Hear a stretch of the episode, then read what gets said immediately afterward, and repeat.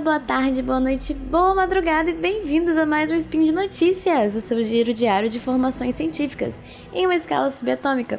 Meu nome é Camila Esperança e hoje, dia 18 de dezembro, nós falaremos sobre o TESS e como ele pode, na verdade, ajudar a encontrar buracos negros, não apenas planetas. Então, fica aí que já já eu falo um pouco mais. Speed Notícias.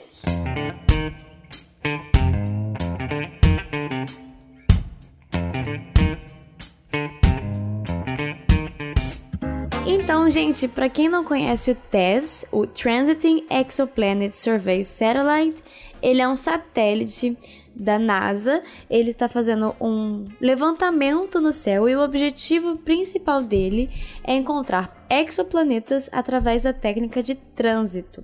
Eu vou explicar um pouquinho para vocês. A técnica de trânsito é quando um planeta passa na frente de uma estrela. E aí ele vai afetar a luz da estrela, ele vai diminuir um pouquinho o fluxo da luz da estrela. É mais ou menos a mesma ideia de um eclipse. Quando a gente tem um eclipse solar, a lua passa na frente do sol e tampa a luz do sol, certo? Então, no, na, no trânsito planetário, o que passa na frente da estrela é outro planeta. Como a gente tem uma diferença de tamanho muito grande, é, de tamanho aparente também muito grande, a gente, o planeta não vai cobrir completamente a estrela, ele vai afetar só um pouquinho o fluxo da estrela.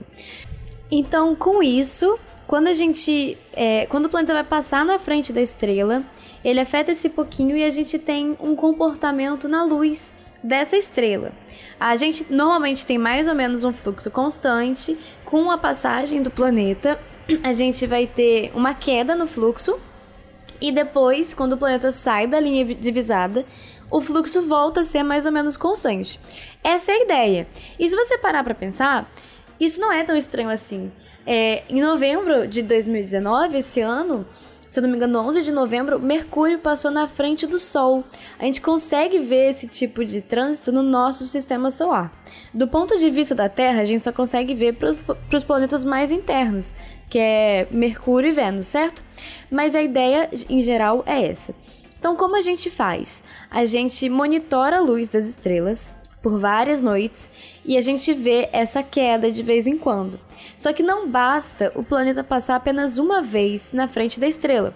Quando o planeta passa uma vez, a gente chama de candidato, porque Veja bem, a gente não está vendo o planeta diretamente, certo? A gente está vendo só uma perturbação na luz dessa estrela, então é muito cedo para afirmar que ele tem um exoplaneta.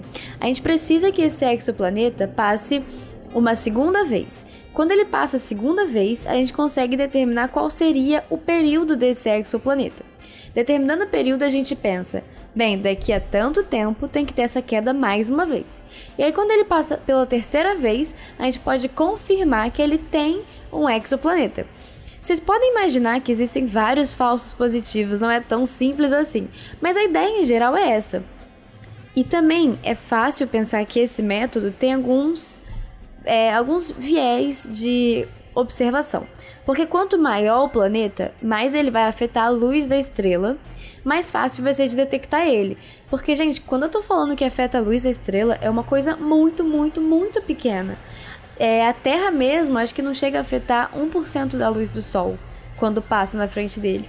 Então, é assim, é muito sensível e é muito fácil confundir é, o que é uma afetar a luz e o que é um erro. Então, quanto maior o planeta, mais fácil ter certeza dessa variação na luz da estrela, certo? Então, esse método é, privilegia planetas grandes. E quanto menor o período do planeta também, porque como eu disse, tem que passar três vezes. Imagina só observar uma Terra em outra estrela, né? Demora um ano. Você tem que monitorar uma estrela do tipo Sol por três anos para poder confirmar um planeta do tipo da Terra. Então esse método ele também vai, vai dar pre é, preferência para planetas é, que têm um período mais curto. Então, esses são os primeiros exoplanetas que a gente tem encontrado. Só que não significa que são só esses tipos que existem, né? É só porque esse método facilita encontrar esses tipos.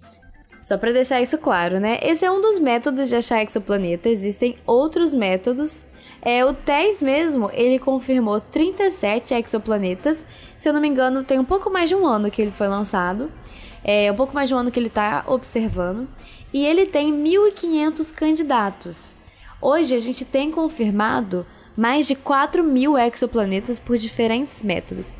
E o TESS tem 1.500 candidatos. Então imagina só se ele confirma esses 1.500 candidatos, né? Bastante exoplaneta. Só que foi proposto por um grupo de Princeton que o TESS ele também serve para encontrar buracos negros de baixa massa. Os autores é, do artigo, esse artigo foi publicado dia 10 de dezembro. Os autores são Kento Masuda e Kenta Hotokezaka. E eles dizem que o TESS também pode achar esses buracos negros de baixa massa, que estão em sistemas binários. Vamos explicar um pouquinho. É, primeiro, existem duas classes de buracos negros.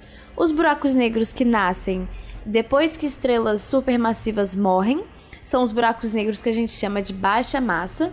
Eles costumam ter mais ou menos um pouco mais de uma massa solar e eles são objetos compactos. Tão compactos que, pelo nome, como a gente sabe, a luz não escapa desses objetos. Existe também outra classe de buracos negros que são os buracos negros supermassivos. A origem desses objetos ainda está em estudo, está em investigação, a gente não tem certeza como esses objetos nascem.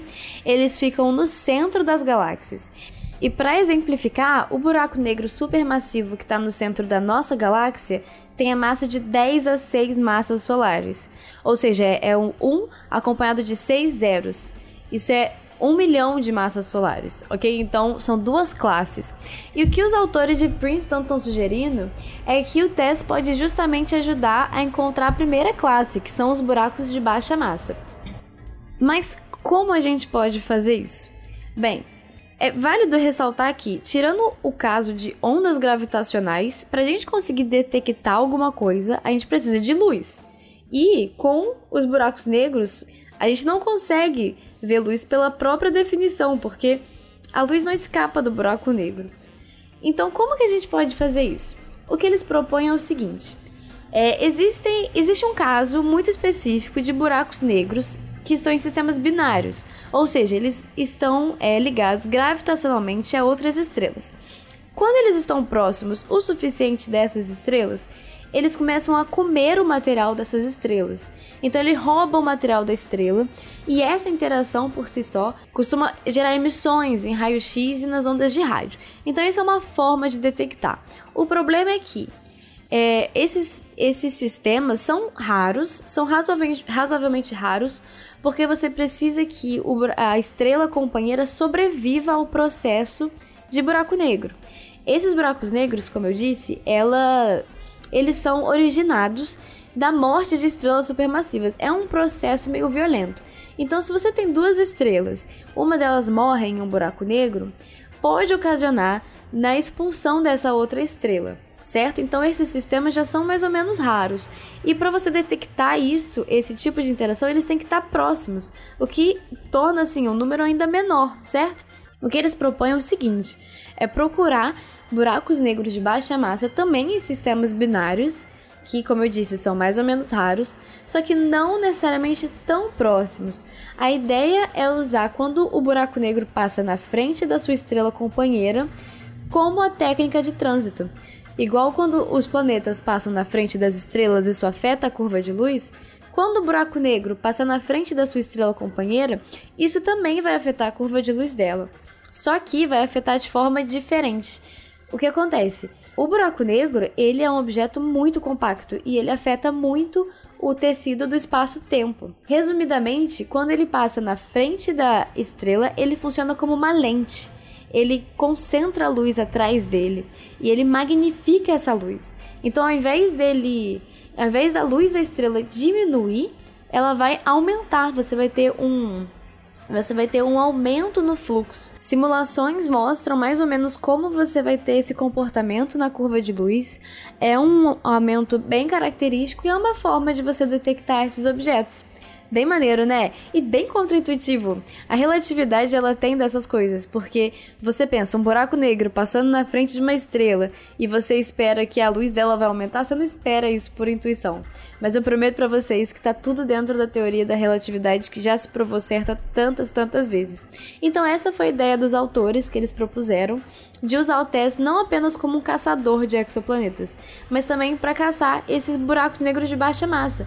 Porque como eu disse, esses buracos negros de baixa massa, eles nascem de estrelas massivas e eles devem existir aos montes na Via Láctea, porque você tem um número dessas estrelas por aí. Só que como detectar esses objetos, né? Tipo, eles não emitem luz, por definição. É super complicado você, entre aspas, observá-los. Mas essa é uma técnica que possibilita, é um caso um pouco específico de buracos negros em binários, em sistemas binários, porém já é um passo para frente para a gente conseguir detectar esses objetos, né?